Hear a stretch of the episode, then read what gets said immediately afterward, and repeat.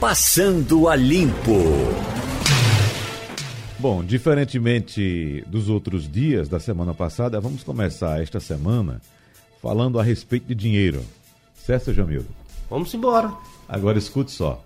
A Organização para a Cooperação e Desenvolvimento Econômico, a OCDE, divulgou um relatório apontando que o surto de coronavírus está afundando a economia mundial em sua pior recessão desde a crise financeira.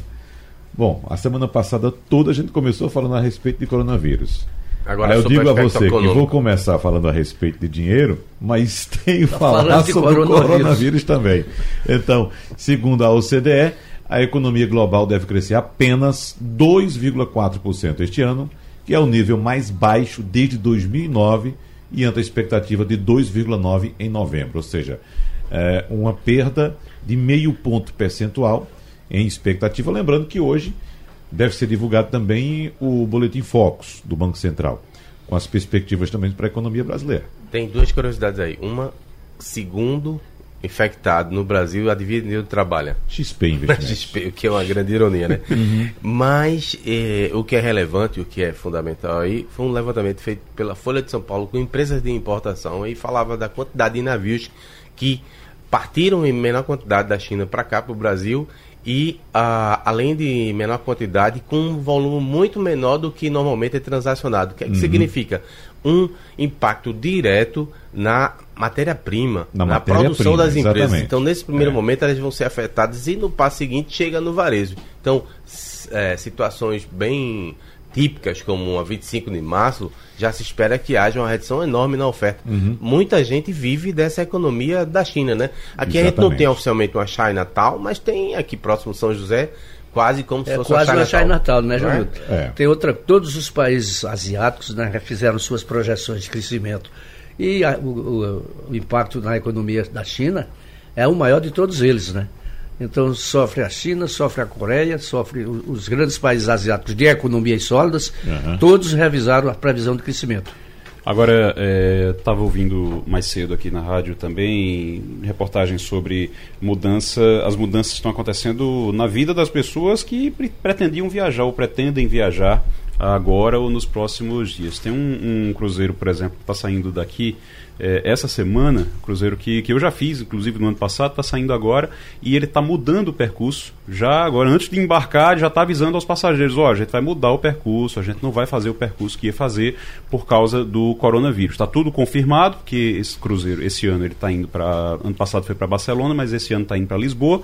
E a parada ele para em Cabo Verde, na África, depois ele vai para Tenerife. Tenerife ele já cancelou já avisaram essa semana, agora na semana passada já avisaram aos passageiros, ó, é, quem estava pensando em parar em Tenerife, comprou alguma coisa lá, desista, porque a gente não vai mais parar em Tenerife, vai para Funchal, que é uma, uma ilha que fica ali no arquipélago da Madeira, da Madeira e Portugal. em Portugal porque não dá mais para parar em Tenerife. Tenerife tem, chegou a ter hotéis em quarentena, ou seja, o hotel simplesmente fecharam, ninguém entra, ninguém sai, acabou. Uhum. E, então está uma situação. E o pior dessas compras antecipadas, viu, Igor, é que quando você faz a sua reserva e você dá o sinal, se você desistir, você perdeu o que você pagou. É. Ele não reembolsa. Não reembolsa.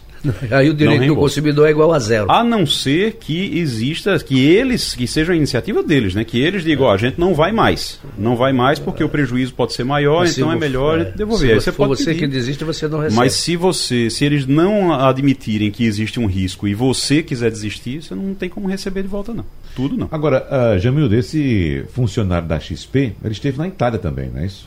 Sim, é porque a Itália é o segundo país depois da China que mais sofre hoje em dia uhum. com o vírus, né? Inclusive é uma cepa diferente, não é nem aquela original é. do, da China. Mas houve um avanço também na Alemanha nesse fim de semana, né? É. A Alemanha, nos Estados também. Unidos morreram dois já, duas, uhum. duas mortes confirmadas já não nos Estados Unidos. um continente livre disso, né? Eu acho que só assim. Não, a África não... já tem.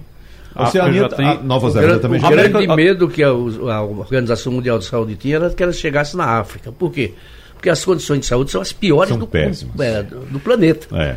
Você e, consegue controlar na China, você consegue é, controlar na Europa, controla nos Estados Unidos aqui, mas na África Quando chega na né? África, né? a coisa já é precária. Quando você vê, por exemplo, é, os médicos sem fronteiras, né?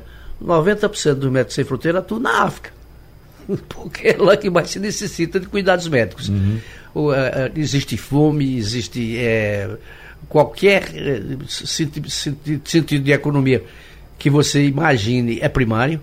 E, e o, o, o problema de saúde é mais grave por isso né, pela economia dos países e pela falta de estrutura mesmo. Não tem uhum. hospitais que, é. decentes, não tem medicina não, preventiva, não tem é, nada. Você não tem um sistema realmente é. funcionando. Como você tem, por, a gente fala, sabe que o Brasil é uma bagunça, tudo, mas o Brasil tem um, é. uma estratégia, o Brasil tem um sistema, tem uma estrutura para poder. Você tirou a África isso. do Sul, o resto não funciona. Tirou a África do Sul, o resto não é, funciona lá, não. tudo igual. Agora, por falar nisso, em estrutura, Ivanildo Sampaio, eu acompanhei um documentário esse fim de semana a, apontando, mostrando a, a, a, luta dos chineses na cidade de Wuhan, hum. uma cidade que tem 10 milhões de habitantes, é. ou seja, uma cidade do tamanho de São Paulo, né, da cidade de São Paulo, é, né, da cidade de São Paulo, é, 10 milhões de habitantes, totalmente sitiada, mas quando você percebe os equipamentos que os médicos utilizam, as roupas que eles Rapaz, parece que eles vão para a Lua. É, né? verdade. Parece Eu tive essa impressão. Fechado, rapaz, Chegaram da NASA agora. É, usam três luvas, três camadas de luva, né? Uma roupa especial que só serve para um dia de trabalho, para o expediente que é de seis horas. Desinfeta quando sai, desinfeta quando volta, né? Exatamente. Passa, e outra coisa, um eles não podem sequer ir ao banheiro durante esse período. Porque se tirar a roupa, vão ter que vestir outra. E essa roupa é caríssima. Essa roupa de proteção custa cada um em torno de 200 reais. Cada um, você usa durante seis horas. No documentário não então, diz, não é só uma roupa que, eles... você usar a vida toda. No é documentário não diz, horas. mas eu acho que eles têm que usar fralda, né? Porque você passa o Também, dia inteiro, é, diz, é, tem que ficar de fralda. Diz, eles, diz isso, diz, diz isso. Eles apontam que é, é, o hospital disponibiliza fralda é, também. Porque não tem Para evitar ir ao banheiro. Então os médicos utilizam fralda. Ô Wagner, eu entrei numa farmácia, não foi para comprar máscara não e nem álcool gel. Mas uma senhora ao meu lado, a senhora pediu álcool gel, não tinha mais. E luvas também não tinha mais, e máscara também não tinha mais. É, acabou. Uhum. E era uma farmácia de rede, grandes, dessas redes grandes que atuam nacionalmente. Aí eu perguntei para a moça do balcão, né? Mas isso ela disse, olha, essa semana foi embora tudo. O estoque que nós tínhamos aqui, quer dizer, já existe por meio, no meio da, da sociedade, aqui no Recife, um temor não é? Uhum. Do, do coronavírus. Tá todo mundo já olhando para o vizinho com desconfiança, o cara espirrar, já sai de perto, enfim. Pegou o país. Vanildo, uhum. semana passada o governo fez um acordo com as empresas que produzem máscaras para, primeiro, não mandar tudo para o exterior, que a tendência era vender mais fácil lá fora, né? Afinal, o risco maior de contágio lá fora.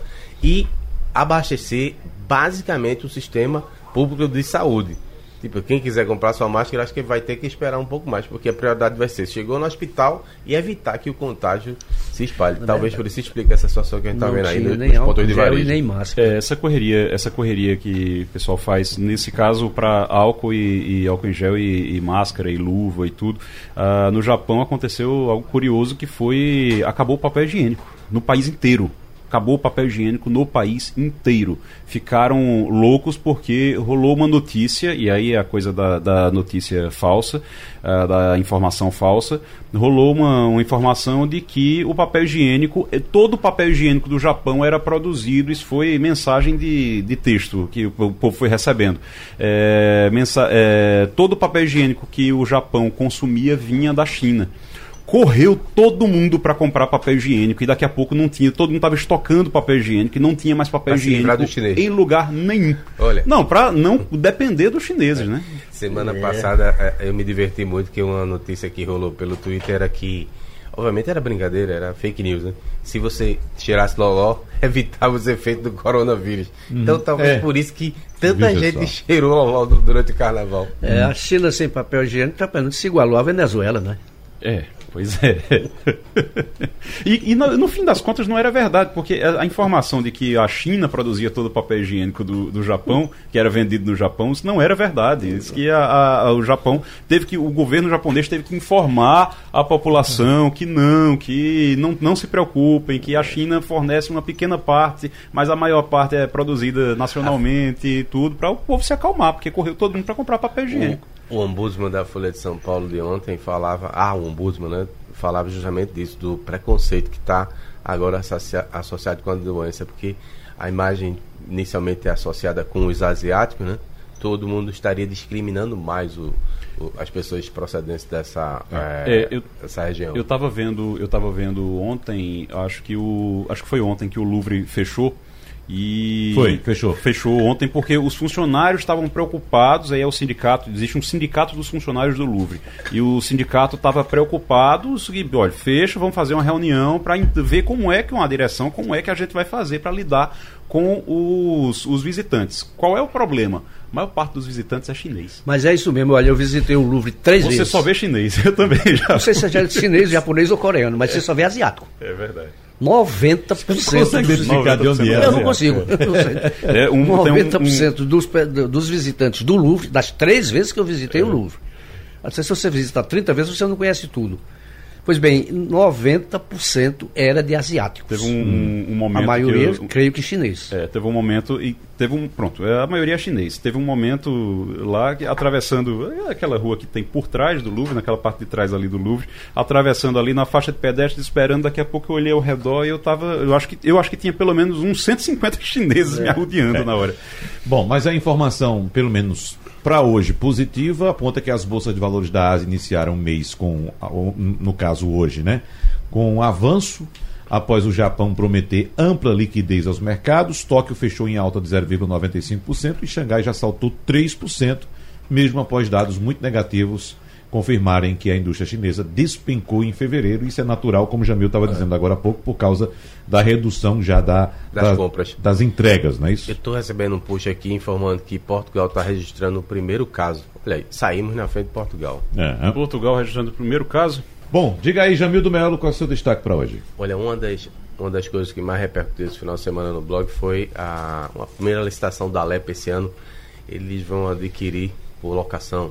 Vão, vão locar, na verdade, não vão comprar, 49 SUVs. Você conhece carro, né? É carro para a faixa dos 260 mil, né? Por é, nessa depende, do, depende do SUV. Depende Tem a partir de, de 80, mas. Tipo é, Hilux. Não vão comprar da mais baratinha, né? Não é compra, é locação. é, é locação? É, certo. Aí é a SW4. Dá uns 6 a quase 7 mil de gasto em um ano, né? Mas ainda pode ser prorrogado. 6 então, mil por ano? 6 milhões. 6 milhões, assim. Juntando assim. a quantidade toda. Uhum. E uh, um ano de eleição, um ano que é, todo mundo discute as cidades, aí os deputados estão preocupados em andar num carrão. Claro, bonito, né? e, e, vão viajar pelo interior, né? O mais cidades. vergonhoso para mim é que é numa cidade como Recife que você tem aí o metrô, que é uma vergonha, né? Você tem a, o sistema de transporte em crise, vai se trocar o BRT, por exemplo. Uhum. Então, completamente despropositado. Pois é. Então, vão alugar esses carros, são 49 carros, então. 49. 49 automóveis. E são, são SUV. Lotes, Igor já trouxe aqui o modelo. É, o SUV da, da Toyota é, é Toyota 4 A licitação pede SUV da Toyota, é? SUV nesse estilo, desse Está direcionado ah, nesse patamar. Está é, direcionado é, para ser então tá direcionado uma, ser... Toyota SW4. É. É, uhum. porque você pega SUV, Toyota. Pode, ser, também, pode ser também a, a, a RAV4. RAV4, é que também não é barata. Não, também é na faixa. É um pouco é, é mais na, barata. Você pega ali na faixa de 170 mil. Não, isso aí é o preço mil. tabela, vai. Ah, lógico, lógico, lógico. Não, mas só, só, tem uma versão, né? 180 mil. É, aí vai, vai alugar. Não, se for pelo menos a RAV4, vai economizar com combustível, que ela é híbrida. A é, nova. A nova é Pelo menos isso. A nova é, é muito mais. Bem muito mais. mais. Agora, se for. Ah, mas deve ser SW4, né? Deve ser. Porque o pessoal gosta de. Até porque eles No têm, interior eles gostam de causar porque... um certo impacto, que a SW4 é muito. Por é que eles estão fazendo é, isso? porque exatamente. tem eleições no interior, né? Sim, é claro. por isso que estão fazendo isso. É, rodar com dinheiro Mas da gente. Jamilda é muito feliz quando faz essa, essa, comparação. O que nós pagamos pelo transporte público e o que nós temos uhum. de retorno. Né? E o que é que os agentes públicos fazem com o dinheiro do contribuinte. Ou seja, os agentes públicos, muita gente até diz, olha, o metrô está desse jeito, o ônibus está tá desse jeito porque os políticos não andam de ônibus. Pois é, mas nós pagamos para os políticos andar de carro é, é esportivo, utilitário, de, de luxo, luxo. De luxo. Então, quem paga isso somos nós. Agora, enquanto nós não cobrarmos dos agentes públicos serenidade com os gastos públicos, a gente vai contar desse jeito. É o um povo andando de metrô quebrado, arriscando a vida em metrô, em ônibus, e os deputados, digníssimos deputados, andando aí de carrão de luxo. É um Olha, momento em que todos eles, todos eles deveriam estar preocupados em resolver o problema do metrô, Exatamente. preocupados em resolver o problema dos ônibus, falou, preocupados em resolver motor, o povo não andando porque o motor está quebrado. Exatamente. É, tá. Deve, eles é. deveriam estar preocupados em resolver isso. Estão preocupados em resolver a mobilidade deles, que é. já tem carros porque já tem carros, eles vão, na verdade, trocar. Uhum. Atualizar. Carros, né? é, Atualizar o modelo. Agora, é, nós temos uma cultura também de achar que político caiu do céu, né? Ou subiu do inferno. Não, uma coisa eleito. ou outra. Né? Político é um ser que saiu do meio do povo, foi eleito pelo povo, ninguém tomou cadeira de ninguém, ninguém botou revólver na cabeça de ninguém para ser deputado, ser vereador, ser prefeito, nada. Todo mundo foi eleito. Então é preciso que, antes de reclamar, que se verifique suas ações na hora de você escolher quem será seu representante. A licitação vai ser concluída, vai ser é, a, a, realizada no. Acho que é quinta-feira, dia 5, né? É dia 5. Quinta-feira, quinta, dia 5. Aí a gente hum. vai ver o resultado. Vamos torcer, ao menos que seja o menor preço, que haja concorrência e haja pelo menos ah, uma economia mínima. Né? Por que um deputado, um vereador, seja parlamentar o que for, tem que ter um carro para andar? Aliás, um carro pago pelo Estado, né? pago pelos cofres públicos. Por quê? Só existe isso na América é? dos países do terceiro mundo. Não Exatamente. mundo. Exatamente. A gente vê em outros países aí, judiciário, legislativo, o cara vai de, vai de ônibus, vai de transporte público para o trabalho. É, vamos esperar aí a licitação para ver o que é que vai acontecer. Agora, seria bom que a gente tivesse uma empresa de bicicleta participando da licitação também, né? Uma empresa de... Sim. Quem sabe, oferecer bicicleta a eles, eles não aceitam. Os que é. se diziam socialistas... Tem tanta ciclofaixa por aí agora? Em passado recente, os que se diziam socialistas eram os primeiros a dizer qual é a minha vantagem, o que é que eu tenho direito. Eu quero igual a todo mundo, uhum. inclusive os carros. É. rebolar, entre aspas, por aí. Uhum. É. Paciência. Mas é, é, é, esse socialismo assim também é muito bom, né? Socialismo para todo mundo ser rico. Não, né? Aqueles que. Eu já estava semana passada falando sobre um, um, um caso, né? Um, um dos casos uhum. de. Não, porque vai ser mandato coletivo, o mandato vai ser de todo mundo, porque não sei o quê. O primeiro caso foi. O, o, o, quando, quando se assume, a primeira coisa que acontece é problema com carro, porque com gabinete, gabinete é maior, gabinete é menor. Depois que assume, meu amigo, não tem, não tem esse negócio de é de todo mundo, não, de, é do povo, não. É. Olha, o, o, pois não, Ivanildo. Eu queria ver como, é que vocês, como é que vocês viram e ou leram é, o artigo de Hélio Gaspari neste muito final de bom, semana. Muito bom. Quando ele diz que o, o ministro é, Sérgio Moro afrouxou uhum. em relação à greve dos policiais do Ceará. E, é, essa é a lição que acho que a sociedade está fazendo, não é? Porque ele é ministro da, da Justiça e da Segurança Pública. Isso. Então ele Não achar, pode relativizar a lei. Não pode. Você ele, não pode relativizar lei a lei. É lei. Praticamente passou a mão na cabeça dos, é. dos grevistas, né? Dos, uhum. dos amotinados. É uma greve, um motim. Eu, é. eu não usaria o adjetivo que ele usou, porque acho que não não é, é por aí. Mas é. a descrição que ele fez foi, foi correta. O ministro, ele não podia ter feito o que fez. Ele tinha que ser crítico. Ele elogiou os policiais. não, não, não pode ser tratado como marginal. Mas aquelas pessoas que estavam ali fazendo aquele motim se comportaram como marginais, estão além da lei, estão à margem da lei. Eles não usando máscara para se esconder. Balaclava, né? Balaclava, é. depredando o patrimônio público. Absurdo. É. Não, não, como você disse, não pode relativizar.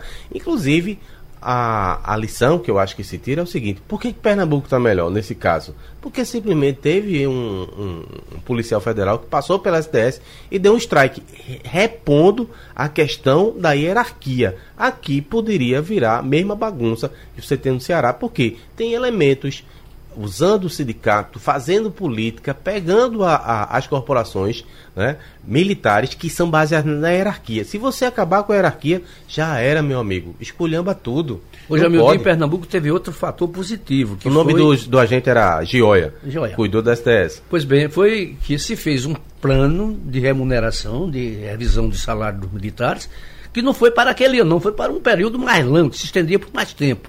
Então isso, de certa maneira, apaziguou a, a, a, os quartéis e o pleno foi cumprido. Começou com o Eduardo, o governador Paulo Câmara deu continuidade e você teve uma, uma pacificação uh, no meio policial. E, e, não sei qual é a política de remuneração lá do Ceará, não, não, não vivo lá, não, não conheço. Mas em, em, qualquer condição você não pode aceitar policial fazendo motim, cara. Uhum. Não é? Olha, o número de pessoas que foram, é, foram é assassinadas nesse período, o que, o que não, mais do que dobrou. O que se não pode permitir, nesse caso do Ceará, e como exemplos para os outros estados também, Anistia. É, é anistiar. Exato. É. Não Concordo pode, inteiramente. Não pode, eles descumpriram a lei, a Constituição Federal. Em um entendimento, inclusive, reforçado em 2017 pelo Supremo Tribunal Federal. Então, não se pode anistiar. Se anistiar, aí sim, aí Mas, vira bagunça. Até não porque apenas tá, para até porque... eles, todos os servidores públicos fazem, causam prejuízos, Exatamente. porque depois são anistiados. Anistiado, recebe o salário O político está sentado lá na cadeira, o deputado, seja o que, o governador, mas com orientação política, faz, não, deixa para lá, já resolveu. É. Aí, no outro ano, eles voltam a fazer greve, hum. prejudicar a população novamente. Tenho certeza da anistia, o recado, certeza da é, impunidade. É, o recado que você, que você vai passar para os outros policiais que cumpriram a lei, quando a justiça Pode determinou bagunçar. a volta, eles voltaram, quando a justiça determinou que eles fossem trabalhar, eles foram trabalhar. O recado que você vai passar para eles é: olha, vocês foram bobos, vocês foram bestas, porque cumpriram a lei, porque vocês podiam estar tá lá fazendo confusão em greve e depois a gente anistiava vocês. Esse é o recado que vai se passar. Agora, ainda em relação a, a Sérgio Moro, um ministro, um ministro da Justiça, porque ele não é, uma, além de um ex-juiz, um ministro da Justiça e um pretenso herói porque ele ele fica ali e tudo, mas chama ele de herói, ele dá aquela risadinha de quem está gostando, certo? Então ele é um pretenso herói, ele é um ministro da Justiça e um ex-juiz. Quando uma figura dessas ele começa a relativizar a lei e é aplaudido, a gente precisa ficar preocupado, sinceramente. parece querer o aplauso, né? Parece é. ter realmente pretensão política. Agora, porque ele, ele não, para mim, para mim, no momento em que ele relativiza a lei, no momento em que ele relativiza a lei, faz de conta que não é nada demais ali, ele está assumindo que é um agente político agora e acabou. Nós, agora, nós conversamos com o secretário de hum. segurança hum. da, de, perdão, SDS, Defesa Social, aqui, né? e o que ele, mais ele frisou, na Polícia Federal existe hierarquia. É por isso que não tem esse negócio de é você, é outra, é a instituição. Aí eu, fico, eu faço a seguinte pergunta: e se fosse um monte e amontinado daquele lá na Polícia Federal, se criava com o Moro? Uhum. É. Essa situação? Será? Ele ia dizer não. Agora, vamos... é, é, bom que se diga também, Jamildo, Igor e Ivanildo.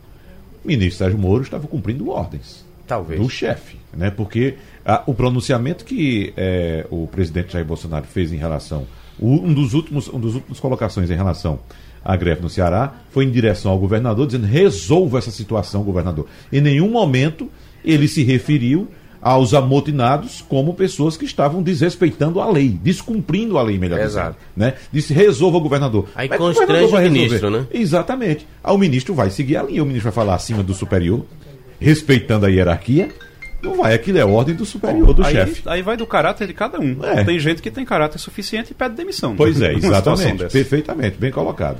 Ivanildo Sampaio, Igor Maciel e Jamildo Melo, o que é que vocês esperam dessa eleição norte-americana? Já amanhã teremos a super terça, né? Exato. É, votação, no caso, para escolher. São 13 estados. 14. É. É, a terça, 14. Bom, vamos ficar na média, nem eu nem você, 14. certo. Deixa eu é dizer uma coisa. Que é agora, 14. É, agora vai ser um 13. super teste aí para Bernie Sanders, que parece que vem perdendo apoio, né? É verdade. E, e Joe, Joe Biden, Biden, Biden, Joe Biden vem crescendo muito e a expectativa é que ele... Bloomberg também tem... O, o, Olha, o, que, vai, o que vai acontecer aí é o seguinte, você tem Bernie Sanders uh, vindo nos estados periféricos, esses, esses, estados iniciais, você tem ele vinha crescendo, aí agora começou a perder apoio, porque o discurso dele é muito radical, o discurso uhum. dele é muito radical à esquerda, até para os democratas, é. que são mais liberais, que são mais. Então, assim, você tem um discurso muito à esquerda então Agora, e isso assusta. Nesse caso. Bloomberg não fez campanha nas, primeiros, no, nas é. primeiras prévias. Então, é normal que agora ele cresça. Realmente é, é o candidato com mais dinheiro para investir, está investindo muito dinheiro. Então, provavelmente, essa superterça deve destacar Biden e Bloomberg. É, nesse Olha. caso, Bernie Sanders é o adversário dos sonhos de Trump porque vai haver exatamente a polarização, a, polarização. a extrema direita com a extrema esquerda. Então, e aí Trump leva vantagem. Eu não sei se é por isso, mas talvez por isso, a Folha de São Paulo dedicou esse final de semana um caderno inteiro para falar do Sanders, né? Que é o maluquinho, é um isso, cara bem, bem radical. É a eleição dos dois doidos. Tem seria, 70 né? anos e não se emenda defendendo socialismo. Bem, é. mas os jovens acreditam, né? Ele está bem colocado, discordo de você, porque o que eu li é que ele está muito bem. Conseguiu, inclusive, é, retirar não, outro candidato. Não, ele está da... bem colocado, Jamildo. É, Estou falando para a superterça, a expectativa para a superterça. É, a expectativa para a superterça é que ele Eu caia. concordo com o Igor. Ele começou bem, mas agora com o surgimento mais forte de Joe Biden, aí ele está perdendo força. É. E a superterça vai mostrar exatamente isso. Quem continua na parada, entendeu? Olha, eu acho que qualquer candidato que o Partido Democrata apresentar vai, vai perder a eleição para Trump. Porque é. não tem o emprego como, é, é, é, praticamente. dificilmente, dificilmente são raros os casos em que um presidente dos Estados Unidos não consegue a reeleição. Situação de é. pleno emprego já começa com uma vantagem fenomenal. Exato. As pessoas querem saber do bolso. Você, você quer ver, você quer ver um, um indício de que você, de que Ivanildo está certo, que você está certo também, Jamildo, que qualquer um que vá Trump, Trump ganha. Obama o casal Obama, que tão famoso e é um símbolo dos democratas e tudo, sabe quantas vezes eles participaram dessas prévias até agora? Quantas vezes eles se, se meteram de alguma forma ou foram lá participar de alguma coisa? Nenhuma. Eles estão é nem aí. Ou seja, é um caso talvez que Cada eles estão um como botou a mão já. em alguns milhões de dólares pelos livros que escreveram com as suas biografias, né? É. Assinaram o contrato, vão receber dele por 20 anos. Ganharam dinheiro até com. Estão ganhando dinheiro até com o documentário, é. o documentário que ganhou é uma produção executiva é, deles. Estão ligando para o Partido Democrata, não. Vamos aguardar a super terça então, mas vamos agora ao Ceará saber como é que está a situação no pós-greve, pós-motim da, da Polícia Militar do Ceará, porque Geraldo Freire está passando pela capital cearense. Capital, é isso mesmo, Geraldo? Está em Fortaleza agora? Sim, estou em Fortaleza. E aí, qual o clima da cidade aí nesse momento? Wagner, eu estava ouvindo a conversa de vocês há pouco sobre a situação daqui do Ceará e é, é um detalhe muito importante. É, isso aqui foi muito provado de como a polícia é importante, como a polícia é poderosa e esse poder não pode ficar sem controle. Porque, veja bem, no caso de Fortaleza, nós não tivemos uma greve da polícia em geral. A Polícia Civil não entrou em greve, parte da Polícia Militar não entrou em greve. Os que entraram e, e peitaram, inclusive os que trabalhavam, é, evidentemente foi um grupo muito grande, mas foi o suficiente para tornar esse pandemônio que o mundo discutiu nesses 13 dias. Então, o que é que acontece agora? Agora, uh, eu estou inclusive aqui com os jornais da cidade de minha frente, estão nesse momento já os policiais voltando, a gente observa em alguns casos a polícia, o exército saindo e o pessoal da polícia chegando. A negociação tem 40, foram presos 43 policiais, não foi dito se soltaram algum para poder ter a negociação, mas o que se sabe é que a negociação foi feita e que o Poder Executivo parece lava as mãos com esse negócio e deixa que a Assembleia resolva. A Assembleia é tão, tem tantos policiais hoje quanto tem as assembleias do Brasil todo, inclusive o, o Congresso Nacional. Quer dizer, eles têm voz e vez também na Assembleia, não sei se confiaram na voz e vez que tem na Assembleia, porque o principal item da discussão era a anistia. E essa anistia não foi aceita por enquanto na negociação. Ela ficou para ser decidida na Assembleia e essa decisão sai de hoje para amanhã. Mas a greve acabou, os policiais que estavam em greve, os que entraram em greve, foi feito aqui um levantamento, o jornal O Povo publicou, eu até disse a Ciro ontem na Rádio Jornal, estavam ganhando em torno, num total, juntando os pinturicários, de R$ 5.500, o que, volto a dizer, no, no, Brasil é um bom salário. Eles, mesmo assim, queriam o aumento, o aumento foi discutido, teve, foi um aumento escalonado, como teria sido feito o aumento anterior. Me parece que o aumento anterior foi muito parecido com o aumento dado aí na Polícia Militar de Pernambuco, a partir daquele movimento, né? mas aqui terminou no que terminou e agora os policiais estão voltando ao trabalho, repito, sem saber ainda se esses que estão presos serão soltos, se isso fará parte da anistia ou se a anistia será ou não aprovada na Assembleia. A questão, Geraldo, é que a Assembleia Legislativa do Ceará vota a, a proposta de emenda à Constituição que proíbe anistiar os policiais amanhã. Hum. Né? Uh, uh, ou seja, transforma uma questão jurídica numa questão política. Então, em ano de eleição, você jogar isso na mão da, da, da Assembleia, sabendo que cada deputado tem seu interesse ali nos seus grupos, uh, sei não, acho que os policiais vão sair bem nessa história, viu? Esse é o risco que se corre. E, e, e a, a, Assembleia é tão militarizada quanto são é. todas as Assembleias do Brasil hoje, né? Uhum, pois é. E você está passando pelo Ceará, como é que está aí a, a, a situação do, do, do, clima na cidade? Chove por aí? Uh, a cidade está movimentada? Apesar dessa greve, tem turistas circulando pela cidade, uma cidade que é bastante turística, Geraldo? Sim, Wagner. É, é, é, praticamente não foi sentido aqui é, é, no centro de Fortaleza. Essa coisa foi mais do interior, para você ter uma ideia, aquele, aquele embate de Cid Gomes com os policiais, aquilo foi em Sobral. Né? E o, a, o, o, problema, evidentemente, que a atitude de Cid Gomes foi uh, animalesca, mas os, os, policiais não estavam amotinados em quartéis. Em alguns casos, sim, mas esse, nesse caso de lá, por exemplo, era um caso de escola. Aqui as, as aulas foram suspensas porque os policiais, veja que coisa, ocuparam a, as escolas e usaram as escolas como quartéis para fazer o mutim mascarados. Tem inclusive uma foto hoje aqui no jornal O Dia, do, o Diário do Nordeste, dizendo o fim do motim, mostrando os policiais não só mascarados, como de fuzil na mão. É um negócio de louco esse. Mas a cidade mesmo, a capital, ela sentiu pouco isso. A polícia, o exército deu cobertura, a gente por onde passou viu eh, o exército presente a ponto de a gente ouvir de muitas pessoas de que estava melhor do que com a polícia. As pessoas ficaram contentes com o trabalho, com o serviço que o Exército prestou aqui durante esse tempo. É, e... e... não foi praticamente sentido aqui. Pra, pelos turistas, foi muito pouco sentido a uhum. ausência da polícia. É, e a GLO, a garantia uh, da lei e da ordem, é, vale até sexta-feira, né? Uh, foi prorrogada pelo presidente Jair Bolsonaro na semana passada, valendo até sexta-feira. Nesse caso, o, você já está percebendo a retirada das tropas federais aí, Geraldo? Não é uma retirada geral, mas é, é. alguns pontos. Deixa eu ver aqui do hotel. É, o pessoal que. Uh, dois, quatro, seis, dez. Dez policiais do, do Exército ainda estão aqui na frente do hotel, por exemplo.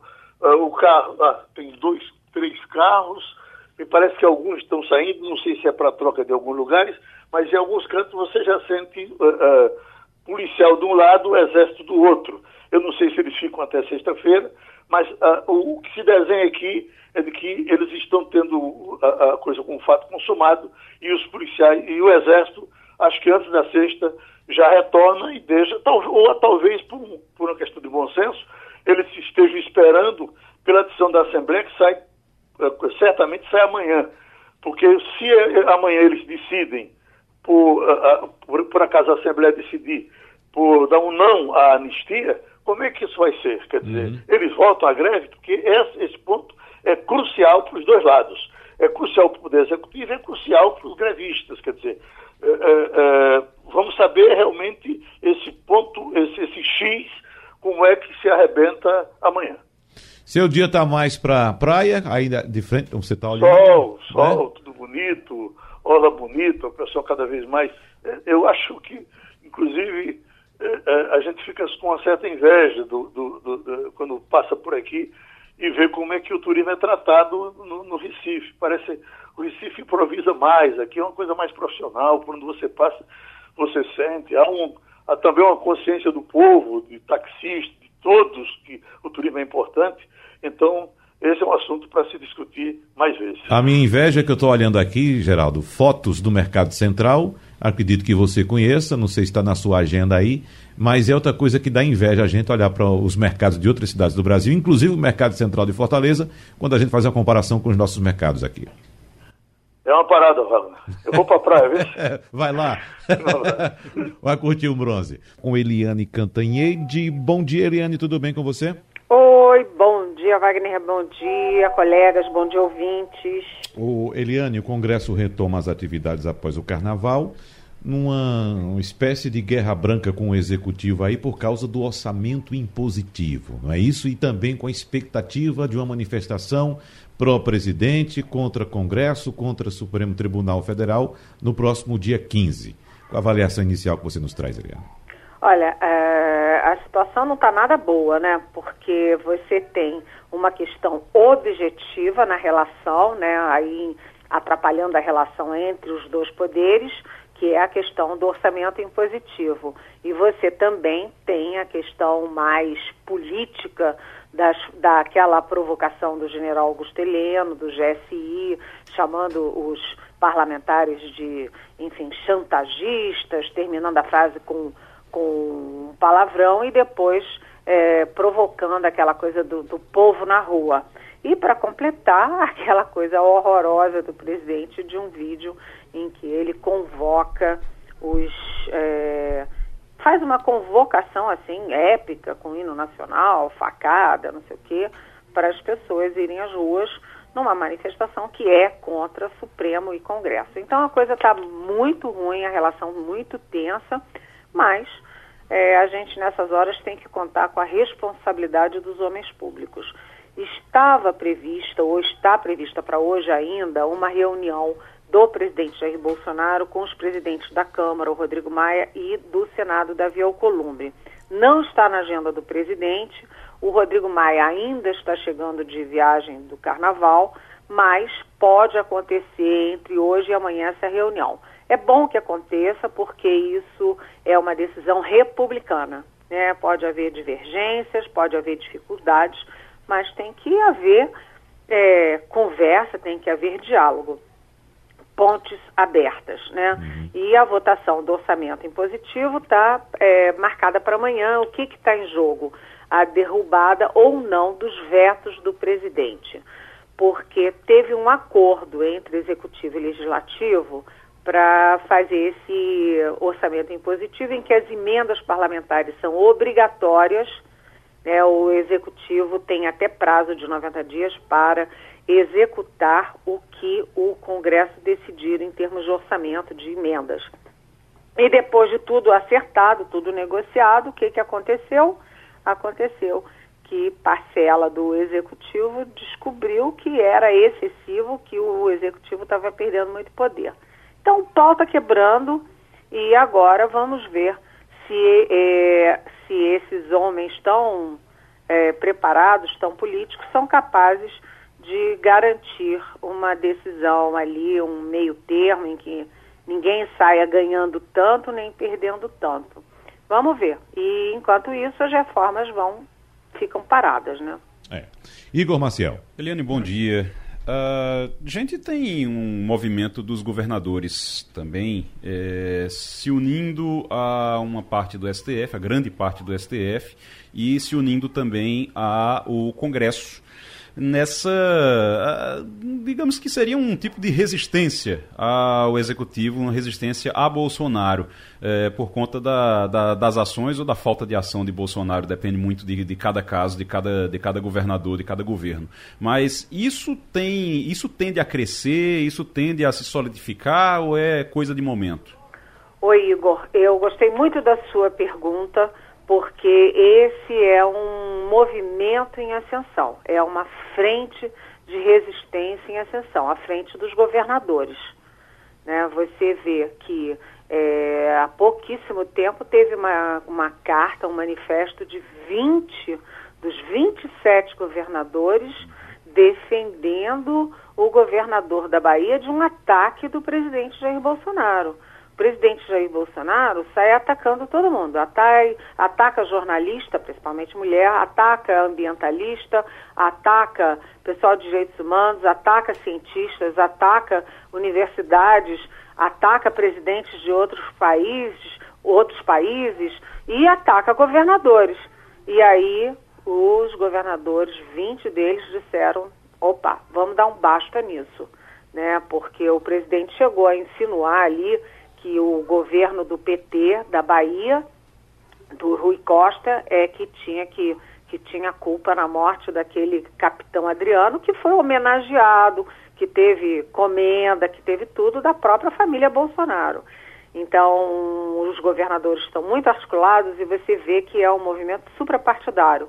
Não é um movimento só do Nordeste. Os governadores do Nordeste se uniram para defender o Flávio Dino daquela grosseria do Bolsonaro, da história lá do, todo mundo é, como é que é, Paraíba, esses governadores Paraíba. Os governadores do norte, os nove governadores se uniram para uma ação conjunta no meio ambiente, já que o Bolsonaro, é, enfim, cortou as verbas internacionais da Alemanha, etc. E agora tem um movimento mais político que transcende as regiões. E, inclusive, isso funcionou muito bem agora no caso do Ceará. Os governadores se uniram para não deixar o Camilo Santana sozinho na mão de governo federal, na mão de é, bandido matando todo mundo e de PM amotinado é, à luz do dia. Então, os governadores, atenção, o movimento dos governadores está muito forte. Tem o João Dória de São Paulo atrás disso, tem o Witzel do Rio de Janeiro, tem é, o Paulo Câmara de Pernambuco, do PSB também. Ou seja, eh, os governadores não vão engolir calados ataques do presidente da República. E eles estão na mesma linha de Supremo Tribunal Federal e de Congresso, de resistência a esses ataques. Ivanildo Sampaio. Bom dia, Eliane. Dentro de 10 meses, a gente deve ter uma vaga aberta no Supremo, Supremo Tribunal Federal. Né? Deve se aposentar o ministro Celso de Mello. Será que foi pensando nessa vaga que o ministro Sérgio Moro ficou calado, ou pelo menos não condenou a greve dos policiais em Alagoas, no Ceará? Pois é, o, o ministro Sérgio Moro, aliás, o Hélio Gaspari ontem, que é um dos grandes é, colunistas políticos do país, ele ontem faz uma nota dizendo que o, que o tigre, é, o tigre Moro miou no caso do Ceará porque ele foi para o Ceará, porque teve a Força Nacional, que é da, da pasta dele, a pasta de Justiça e Segurança, e teve a GLO, a Garantia da Lei e da Ordem, que é das Forças Armadas. E, e, e ninguém, o Bolsonaro não criticou os policiais amotinados, o Sérgio Moro não criticou, o ministro da Defesa, o general Fernando Azevedo Silva, não criticou, quer dizer, como é que policial armado, encapuzado, dando tiro no peito de senador, amotinado lá, manda fechar o Congresso, é, esvazia pneu de, de polícia e tal, como é que ninguém, ninguém tem uma palavra de condenação?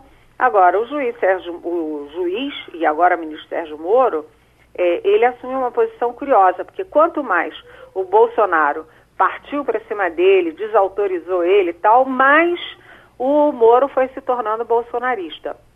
Até porque quem conhece a família diz que ele sofre forte influência da mulher dele, que é bolsonarista de quatro costados. Mas de qualquer jeito, eu estava falando ali dos governadores, né? É, foi por causa da pressão deles que ameaçaram mandar tropas para o Ceará para ajudar o Camilo Santana e não deixar ele a descoberto, foi por causa dessa pressão que o Bolsonaro acabou decidindo prorrogar por mais oito dias a GLO no Ceará. Senão, acho que ele não teria prorrogado. E as mortes estavam comendo solta lá, né? Uhum. Jamil do Melo. Muito bom dia, Eliane. Eu queria insistir na questão do relacionamento entre o Congresso e o, o Palácio, o Executivo. Ah, hoje os jornais estão falando que talvez as medidas provisórias né, lançadas pelo Palácio, elas tem uma redução significativa do prazo para entrar em validade. É uma maneira de até forçar o governo a negociar de fato com o Congresso, né? ter uma relação política com o Congresso. E em outro ponto, esse muito mais prático, já na sexta-feira, pernambucano Bivar, no exercício da presidência, substituindo, substituindo Maia, ele ah, autorizou a realização de audiência para poder julgar no Conselho de Ética o Eduardo e outros bolsonaristas, né? deputados que são contrários ao PSL estão apoiando lá Bolsonaro. A gente pode interpretar que isso é um troco contra Bolsonaro. Qual é, vai ser a reação que você tem informação aí de bastidor? Qual vai ser a reação do Congresso? Haverá uma composição é... ou não? A, a, o clima está péssimo, né? Porque você tem várias frentes, você tem orçamento impositivo, você tem a questão de Eduardo Bolsonaro, você tem a questão da manifestação convocada para o dia 15, você tem a reforma administrativa, a reforma é, tributária e, e você tem a questão aí das medidas provisórias, ou seja, é um caldo de cultura enorme e aí você tem a instituição, o Congresso reagindo mas você tem também dentro da instituição pessoas que aproveitam, ou grupos políticos que se aproveitam desse clima de tensão para aproveitar e também já, já botar suas, suas manguinhas de fora. É o caso do Luciano Bivar, né? Porque você sabe que, todo mundo sabe, que o PSL está em guerra com Bolsonaro. É, o Eduardo Bolsonaro continua no PSL, mas jogando contra o partido. Então, é, as, as pequenas questões vão sendo jogadas no mesmo, na mesma combustão das grandes questões. Lenha na fogueira. Alô? É lenha na fogueira. É lenha na fogueira, é lenha na fogueira. Eu acho muito preocupante isso, porque, primeiro, é, se o presidente e os filhos dele, que são todos políticos, né? O presidente e os três filhos mais velhos, são quatro é, políticos na família. O presidente ficou 28 anos no Congresso. Se ele fica jogando, estimulando que a população desacredite no Congresso, fica estimulando que essa gente bolsonarista fique é, só vendo o lado ruim do Congresso, desacreditando a instituição, isto é um ataque à democracia. Isso é inegável. Aliás, é uma surpresa, é meio estranho o Davi Alcolumbre até agora não ter dado uma palavra em relação ao vídeo do presidente convocando manifestação que é contra Congresso e Supremo Tribunal Federal. Então, é, é, o clima está muito ruim e tem muita coisa em jogo, né?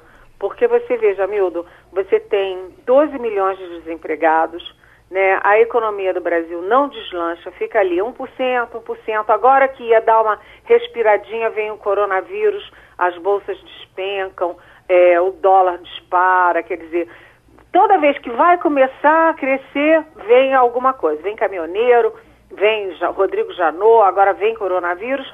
E se Congresso e Executivo não se entendem, você vai prejudicar o país, a população e, obviamente, os mais pobres, que é quem sempre paga o pato. Olha, só complementando, você falou do coronavírus, é muito divertido ver um governo que aposta tanto em fake news, né? Dizer para a população agora, olha, não acredita em fake news na área de saúde não, que é o caso aí do Mandetta, né? É, deve ser um constrangimento enorme dentro do governo, mas a gente vai passar nesse, te eh, nesse teste?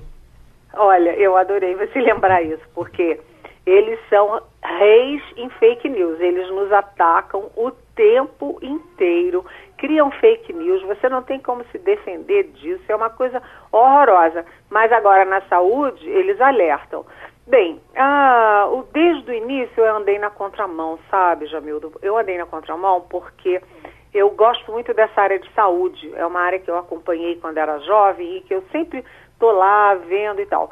E desde a época do Geisel, o Brasil tem uma tradição muito forte de epidemiologia, tem é, escolas de sanitarismo muito fortes, tem institutos muito preparados, tipo Manguinhos. O Brasil está preparado para receber aí a, o impacto. Agora, o, há muito pouco que fazer, porque você não tem nem vacina para prevenir, nem remédio para remediar, né? Remédio para remediar, não tem o que fazer o que você pode fazer é diminuir os danos. Ah, já tem dois é, com, casos confirmados no Brasil, 252 até ontem suspeitos. É claro que o vírus vai chegar. Chegou em 60 países, vai chegar no Brasil também. E aí é tentar diminuir danos, ou seja, as mortes e a propagação do vírus. Não adianta todo mundo sair correndo para o hospital, porque o hospital ajuda a propagar vírus. O sujeito chega doente no hospital com um monte de gente com imunidade baixa, ele vai levar a doença para o hospital. E as pessoas vão sair do hospital, vão para suas casas, para os seus trabalhos, ou qualquer aglomeração, um ônibus, e vão reproduzir. Ou seja, os próprios governadores estão pensando em fazer atendimento suspeito em casa, para que o suspeito não vá para o hospital. Eu tenho muita confiança de que o Brasil está preparado para receber o vírus. Mas, evidentemente, não se sabe ainda qual é o tamanho do impacto que a chegada do vírus vai ter no país. Para a gente fechar, Eliane, tivemos mais um episódio lamentável semana passada, mais um ataque do presidente da República a uma jornalista, nesse caso a Vera Magalhães, colunista do Estado de São Paulo.